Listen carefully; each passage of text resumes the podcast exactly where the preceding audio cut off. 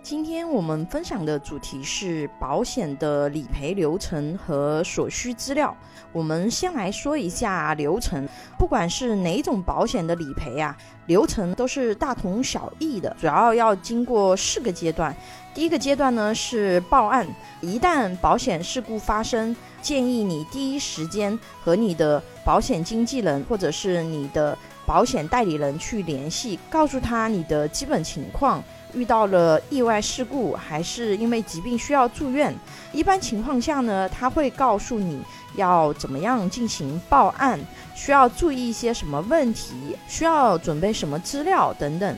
这一步做好了呢，接下去理赔对接其实就比较简单。第二个步骤呢，就是资料准备。不同的险种呢，它的理赔资料可能会有一点点差异。具体的资料类型呢，我一会儿会给大家详细去讲解。就是步骤上呢，第二步呢，一般就是资料准备；第三步呢，就是资料准备好以后，把相关资料交给理赔专员。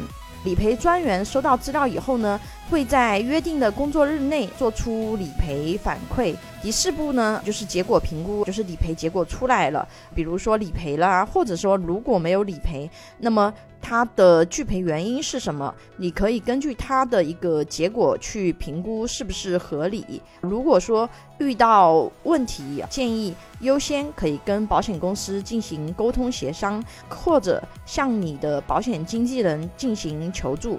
流程上是比较简单的。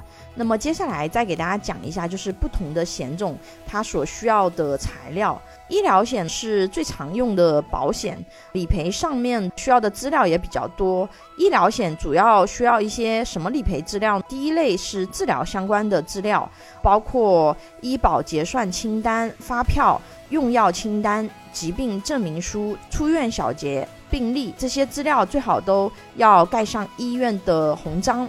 第二类呢是身份证明类的，这个比较简单，就是投被保人的身份证正反面。如果是未成年人没有身份证的，那出生的证明或者是户口本的户主页和投保人的页面、被保险人的页面等等。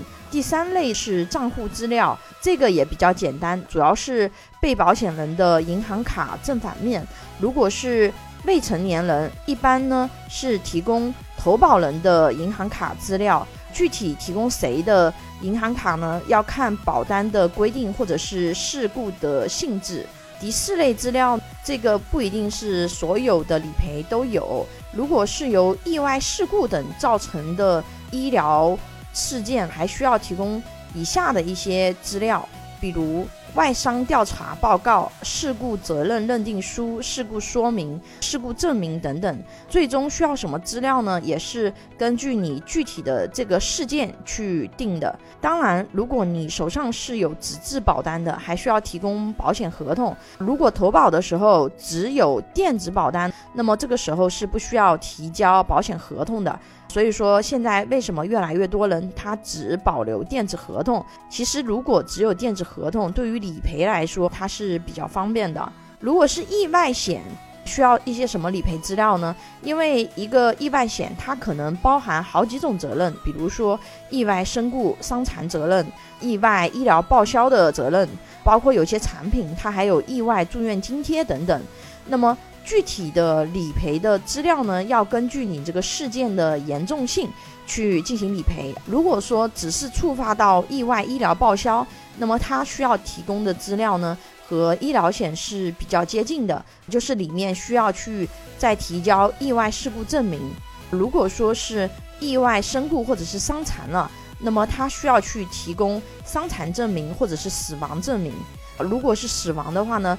还需要提供火化证明、销户证明以及事故责任认定书等等其他的一些资料，比如身份证明资料、账户资料，跟前面讲的是基本类似的，我这边就不重复去讲了，因为它意外事故可能还会涉及到一些其他的一些资料，那么到时候要根据它具体的案例情况。去定保险公司，他会提出他的资料要求的，那么到时候根据他的资料要求进行提供就可以了。还有一块，我们常见实操比较容易触发的理赔呢，就是重疾险理赔。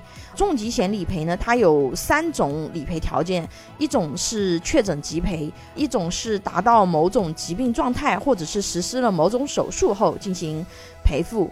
那么我们先说确诊即付这种，这种癌症是最常见的确诊即赔的一个案例。那么这种一般需要提供病历报告、化验单、影像报告单以及病理报告等等资料。诊断证明类的资料呢，也是要根据不同的疾病，保险公司会提供对应的需求，大同小异，差异不是特别大。其他的一些辅助资料。比如身份资料、账户资料跟之前基本类似，没有必要展开。